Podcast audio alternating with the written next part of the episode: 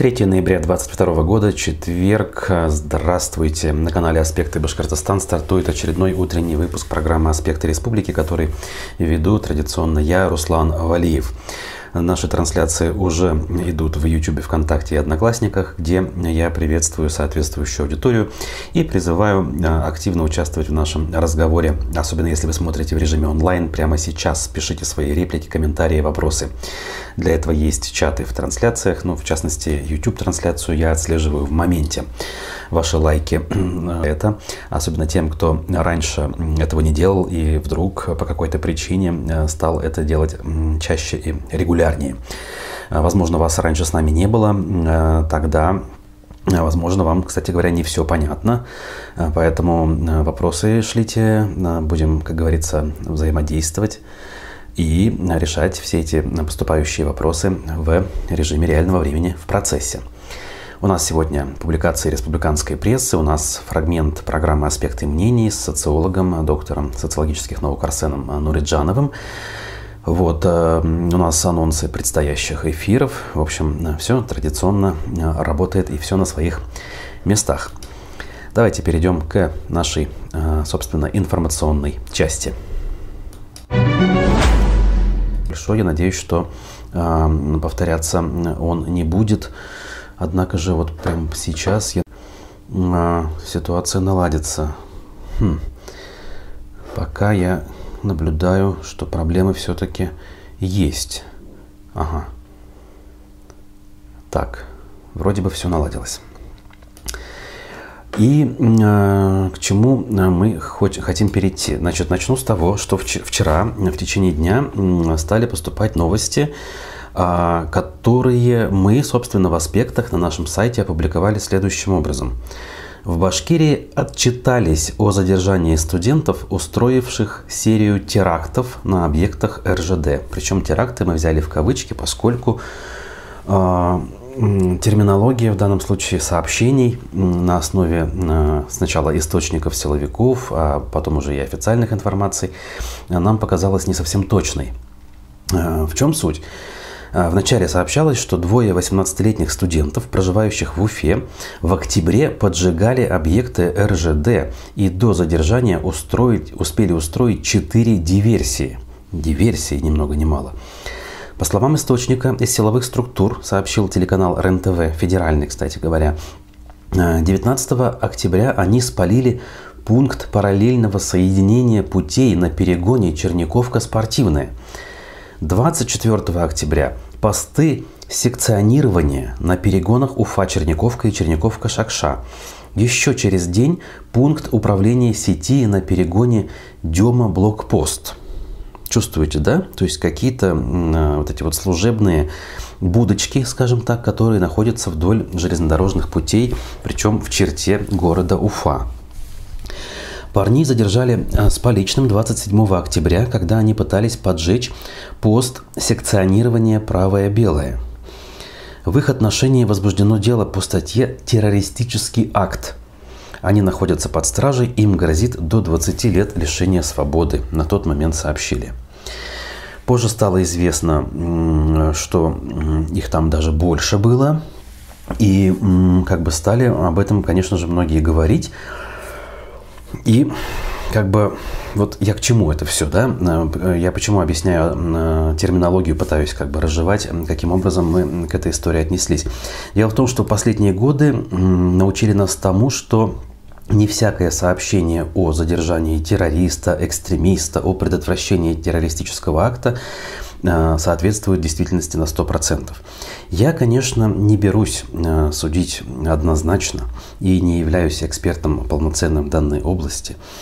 Но почему-то сдается мне, что 18-летние студенты, приехавшие в Уфу из Средней Азии, могли заниматься элементарным хулиганством. Э, возможно, у них есть, не знаю, там отклонение даже психологическое, связанное с со страстью к огню, пиромании назовем это, да, вот. Но сдается мне, что террористические акты в виде диверсии на железной дороге все-таки могут и должны выглядеть немножко иначе. Чуть более террористичнее, что ли, они должны выглядеть. Вот. Э, мотивы, опять-таки, данных э, проступков или преступлений, пусть даже, ладно, они должны быть, наверное, выяснены, прежде чем называть все это актами диверсий и террористическими актами. Потому что то, как э, будет интерпретировано данное преступление, очень сильно повлияет на то, как вы понимаете, да, э, на какое будет в итоге избрано наказание данным ребятам. Ладно бы вот эти вот как бы наши местные новости, которые мы можем как бы которым мы можем доверять или не очень, но на это отреагировал никто иной, как Э, бывший президент Российской Федерации, на которого даже некоторые из нас возлагали определенные надежды. Правда, это все закончилось в сентябре 2011 года, когда он, поджав хвост, убежал и передал э, трон, так сказать, своему наставнику. Так вот, ныне заместитель Совета Безопасности он у нас, и известен он своими одиозными высказываниями в последние 8 месяцев, как минимум, вокруг событий на Украине, например. Так вот, он умудрился из информационного повода, связанного с Уфой, э, высказаться в поддержку возвращения ни много ни мало смертной казни в Российской Федерации. Вот он пишет у себя в телеграм-канале вчера под вечер. Молодые иностранные студенты, совсем недавно достигшие совершеннолетия, ну вот здесь он прав, и вот на это, наверное, стоит обратить внимание, они вывели из строя несколько железнодорожных объектов в Уфе. Опять-таки, да, железнодорожные объекты, а что это? Э, может быть, э, я не знаю, э, они пути подорвали? Нет же, это какие-то вот эти вот небольшие сооружения. Мол, из-за того, что не согласны с политикой нашей страны, добавил он, кстати говоря. Хотя в изначальных сообщениях об этом не говорится, о том, что они не согласны с политикой. Кто эти выводы сделал? На основании чего эти выводы сделаны? То есть мы у себя этих уродов приняли, продолжает он, дали им возможность получить образование в ответ теракты и диверсии. В этом же ряду и то, что делают э, наши, в кавычках, с позволения сказать, граждане, поджигая военкоматы и разрушая иные государственные объекты. Медведев напомнил, что во время Великой Отечественной войны, опять-таки, да, э, вот любим мы сравнивать, ну не мы, разумеется, а наши деятели, так сказать, с позволения сказать, используя терминологию самого Медведева, добавлю я, так вот, эм, он напомнил, что во время войны с саботажниками, которые по приказу фашистских убийц вели подрывные работы в тылу, никто не цаткался, намекает он на более суровые выводы. Приговор таким негодяям был один – расстрел без суда и следствия, напомнил он. Юрист, я напомню, который всегда, ну не всегда, раньше любил говорить о э, присутствии правового нигилизма, с которым надо бороться, повышать юридическую грамотность, следовать э, норме, букве закона. Э, сейчас ратует за расстрел без суда и следствия мы понимаем с вами, что такое расстрел без суда и следствия, да? То есть э, человек может быть совершенно ни при чем, но кому-то покажется, что он совершил преступление против э, государства, против людей. А, потому что если ты предатель, совершивший такое преступление в военное время, то у тебя нет ни возраста, ни национальности, ни даже права на защиту своей жизни, говорит тот самый юрист. Сейчас в России действует мораторий на смертную казнь, напоминает он. Но по мнению Медведева, в рамках нынешней Конституции мораторий на смертную казнь может быть преодолен в случае необходимости при изменении правовых позиций Конституционного суда России. Это вопрос выбора средств защиты интересов наших людей, государства и общества, резюмировал политик. В общем, именно этот человек, на которого многие возлагали надежды, включая меня, например, да, в итоге может оказаться тем, кто э, нажмет на спусковой крючок э, страшных событий, которые могут повторить, а то и даже превзойти, э, что было в нашей истории совершенно недавно. Вспомним 37-38 года минувшего столетия. Вот пишет нам один из наших зрителей, что не удивлюсь, если они делали это за небольшие деньги от провокаторов. Кстати, как вариант. Ну, то есть сами ребята могли совершенно не понимать, тяжесть последствий этих поступков. Для них это могло казаться шалостью детской. Я уж не говорю там, не хочу э, рассуждать на тему того, кто в каких условиях рос, там, в деревне, в городе, там, национальные какие-то особенности обсуждать не хочу. В любом случае, в 18 лет даже э, такие ботаники вроде меня и то еще могли совершать совершенно э, необдуманные поступки, за которые приходилось жалеть. Все-таки это еще совершенно юный возраст, когда, в том числе, кстати, за деньги, люди без определенного стержня, без достаточного уровня просвещенности могут совершить эти вещи. Но говорить об осознанном террористическом акте я бы все-таки как минимум поостерегся. Но у нас сейчас время такое, что никто, э, опять же, никто говорить нельзя. Э, большинство тех, кто принимают решения и имеют какие-то ресурсы силовые, они не боятся называть вот такими вещами даже э, странные некоторые вещи. В общем, не знаю, что из этого получится. Плохо, если, во-первых, эти ребята получат действительно какие-то людоедские сроки, э, незаслуженно возможно. А еще хуже, если это все будет иметь далеко идущие последствия, которые будут касаться уже не только, собственно, этих молодых людей, но и всех нас, все наше общество в целом. Тем временем Продолжая публикации аспектов читать, обращу внимание на высказывание вице-спикера Госсобрания э, Башкирии Рустама Ишмухаметова. Значит, э, он обратился к работодателям мобилизованных с просьбой помощи их семьям. Обращ, обратите внимание, к работодателям, к тем, э, у которых они работали до мобилизации, а не к нынешнему работодателю, то есть к Министерству обороны или к Российской Федерации как государству. Он объяснил, что к нему, как председателю Координационного совета волонтерского штаба имени Шеймуратова, на приемах граждан поступил целый ряд обращений от жен военнослужащих, чьи мужья до сих пор не получили положенных мобилизованным выплат. По его словам, многие были призваны в последних числах сентября, зарплату по месту работы с тех пор не получали, выплат от Минобороны тоже – очевидно, должны получить в ноябре за октябрь и конец сентября, сообщил Ишмухаметов.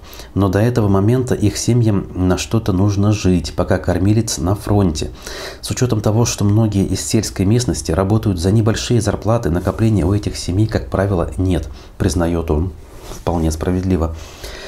Вице-спикер обратился к руководителям предприятий и организаций республики, индивидуальным предпринимателям, чьи работники попали под мобилизацию.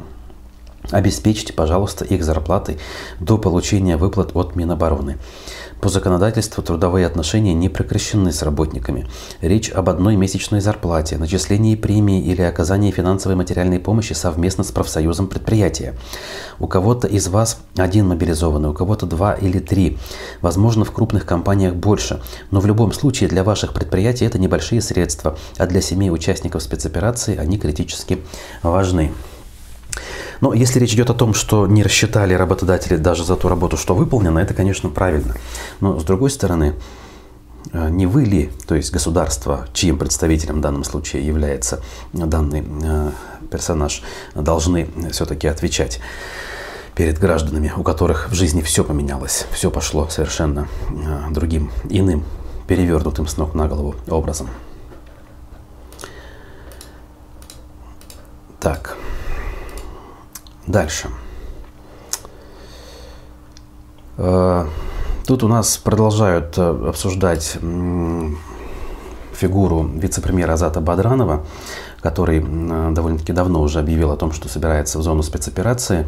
Пруфы в очередной раз ответа от чиновника не получили. У них заголовок звучит так. Азат Бадранов отказался отвечать на вопрос об уходе в зону СВО.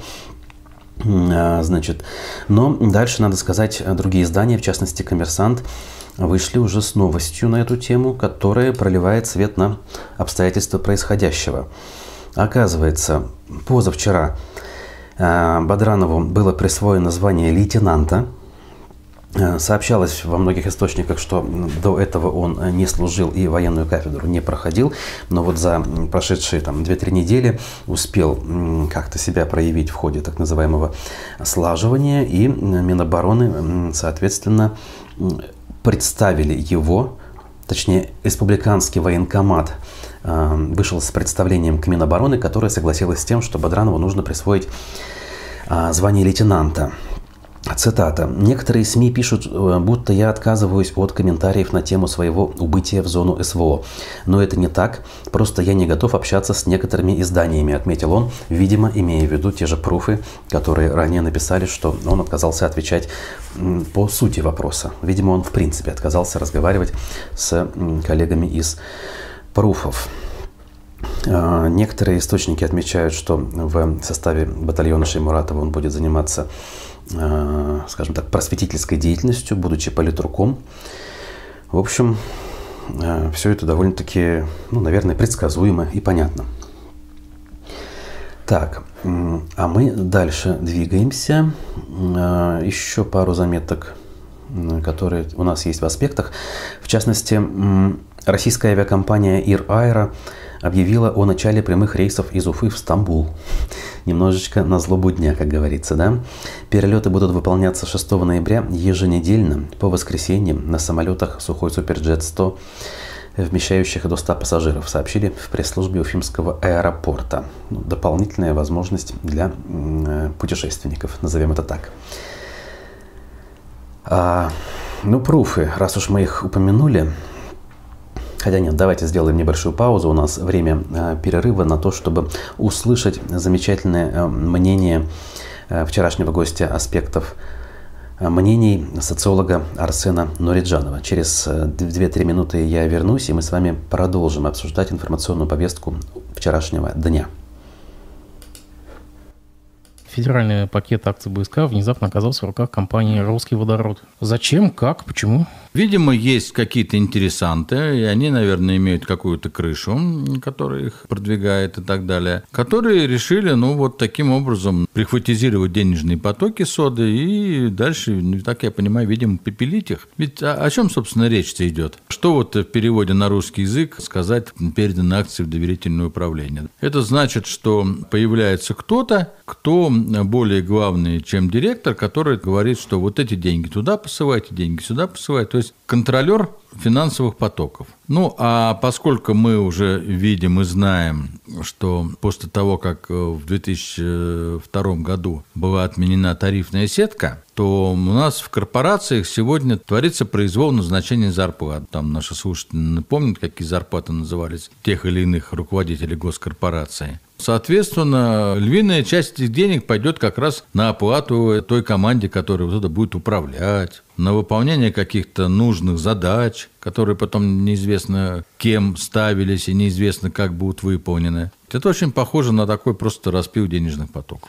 Не, ну а может быть новый партнер, как там назвал Хабиров, эффективный партнер, принесет новые технологии, новые инвестиции, э, инвест-программу там все-таки э, какую, какую напишут, э, белые моря, что-то Да слушайте, сделают. мне помнится, не дали как даже двух месяцев, по-моему, не прошло, как Сода заявила, что она разработала большую программу moi. Инвестиций внутри себя и как раз вот модернизации производства и т.д. и т.п. Там что-то заявлено было Давыдовым прямо, и суммы какие-то миллиардные звучали. То есть все у них есть, они все разработали, и, и никакие инвесторы не нужны, у них прибыль на это хватает технологии никакие не нужны, они все знают, что делать, поэтому вряд ли туда что-то можно привнести. А вот пощипать казенные денежки, а фактически деньги соды – это наши деньги, ну, это фактически бюджетные деньги. Но раньше они были каким образом? Часть денег сода платила бюджет по налогам, а часть она добровольно-принудительно сдавала так называемый региональный фонд. Фактически это фонд был не бюджетный, но деньги там были те, которые до бюджета не дошли. Ну, теперь, видимо, будет на три делить еще куда-то отправлять. Вот э, этой группе, значит, за управление. А вот сколько она за управление будет платить группе водород? Понимаете, как вот если, условно говоря, считать, что сода зарабатывает 100 рублей, и до этого она платила, например, 50 себе, а с 50% платила налоги и инвестиции, то сейчас, например, она может платить 20 себе, 70 э, группе водород за управление, а 10 на инвестиции тоже будут инвестиции. А вам республика на это все скажет. Это федеральный пакет, все вопросы к имущества. а я, я ничего не говорю. А я, я сказал, что какие-то люди кем-то прикрываются. Какие-то, а кто такие, ну, я не знаю, честно говоря. Я только вот смотрю то, что написано. Это уж кому положено по званиям, пусть разбираются. Но то, что это фактически вымывание денег из бюджета, это, на мой взгляд, абсолютно определенно понятно и видно. Ну что ж, это был фрагмент интервью с социологом Арсеном Нуриджановым. Надо сказать, э, сегодня в программе «Аспекты мнений» вы сможете услышать альтернативное мнение по текущей повестке дня, ну, правда, через призму все-таки нашего э, аспектовского, скажем, э, где-то эховского подхода, когда мы не согласны бываем с мнением наших гостей. Так вот, альтернативное мнение по происходящему озвучит зам председателя Общественной палаты э, Республики Башкортостан, историк, преподаватель Рамиль Рахимов. Он бывал, в том числе у меня в гостях еще во времена «Эхо Москвы» в Уфе, но тогда, скажем, Серьезность происходящих событий не была столь высокой, как сейчас. Сейчас на фоне так называемой СВО будет довольно любопытно послушать его мнение. В 15 часов не пропустите, вопросы свои присылайте. Прямо сейчас наблюдаю сообщение около официального телеграм-канала «Подслушано в Башкирии». А, он сообщает, что республика возглавила рейтинг регионов по активности поданных заявок от НКО на первый конкурс президентских грантов 2023 года. Аж 577 таких заявок. На втором месте Белгородская область 508, на третьем Петербург 444. А Москвы в первой десятке даже нет. Интересно. Любят у нас э, вот это вот направление освоения бюджетных денег через э, систему грантов так называемых. Опять же, не могу сказать, что я очень хорошо владею информацией о том, насколько эти гранты эффективно или не очень используются, но каких-то таких, знаете ли, громких историй, связанных с тем, что те или иные, опять же, полуофициальные НКО, получившие гранты, совершили какой-то прорыв или революцию в той или иной области, в частности, там, в области поддержки нуждающихся людей с ограниченными возможностями, больных, там, детей, инвалидов и так далее, я, к сожалению, не слышал. А, может быть, кто-то владеет другой информацией, но у меня ее нет.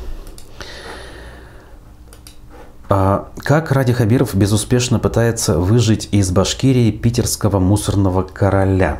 Материал пруфов, опять же, претендующий на громкое название расследования, а, но как бы ни было с точки зрения там, содержательной части, могу сказать, что тема действительно любопытная, потому что э, мы за ней все вместе наблюдаем уже даже не первый год. В 2018 году, напоминает нам издание, республика наняла компанию Дюртюли Миллиоводстрой для вывоза мусора, но вскоре власти и жители выразили недовольство работой компании – Глава Башкирии пообещал разобраться с региональным оператором.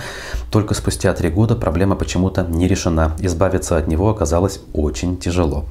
Помните, мы не раз говорили и цитировали главу республики на оперативках, жестко критикующего э, работу данной компании, которая обслуживает э, северную, северо-западную часть республики, целый ряд районов. А я делился своими наблюдениями, что в этой части, на мой субъективный взгляд, Э, ситуация ничуть не лучше и не хуже, чем в других зонах. А визуально, с точки зрения того, как оборудованы контейнерные площадки, даже в самых глухих деревнях, наоборот, ситуация там, на мой, опять же, субъективный взгляд, даже лучше была.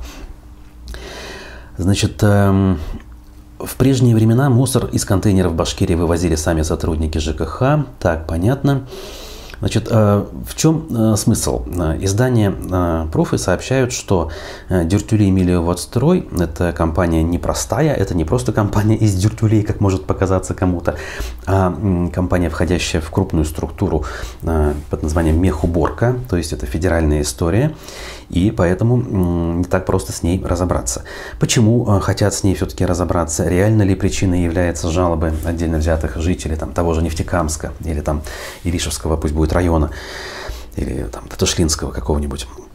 Или все-таки причины в другом, а, в, э, я не знаю, там цели э, передела рынка, занятия данной доли э, другим, другими компаниями, которые имеют происхождение наше республиканское.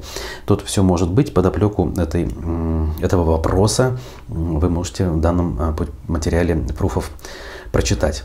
Довольно-таки большой материал, есть э, вопросы, как я уже сказал, к э, достоверности, может быть, или к правильности выводов по отдельным пунктам, но в целом э, проблема поставлена правильно и своевременно. Тем временем наши депутаты не дремлят.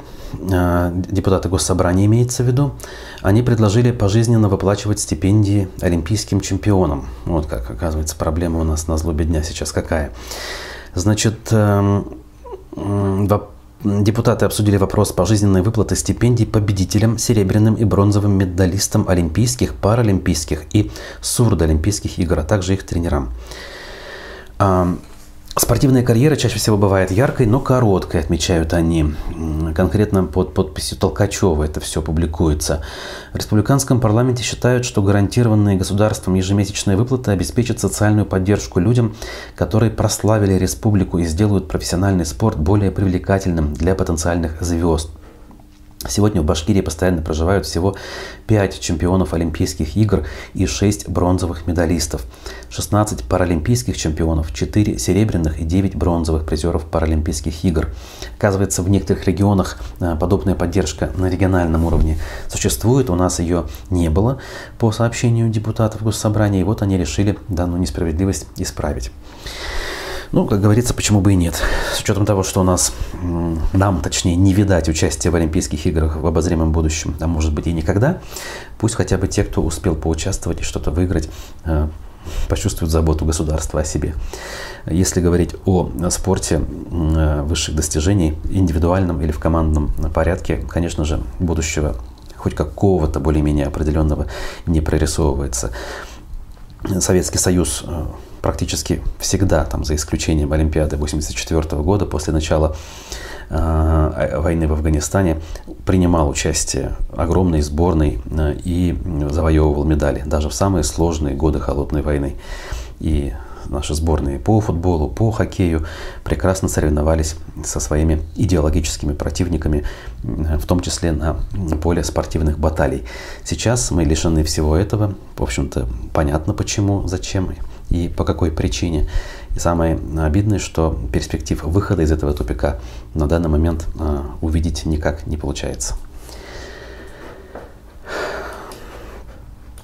Значит, э, тем временем, поскольку зима наступает буквально в эти дни, и мы это с вами наблюдаем, в Башкирии многие пользователи соцсетей обрушились на водителей, которые не поменяли летние шины на зимние.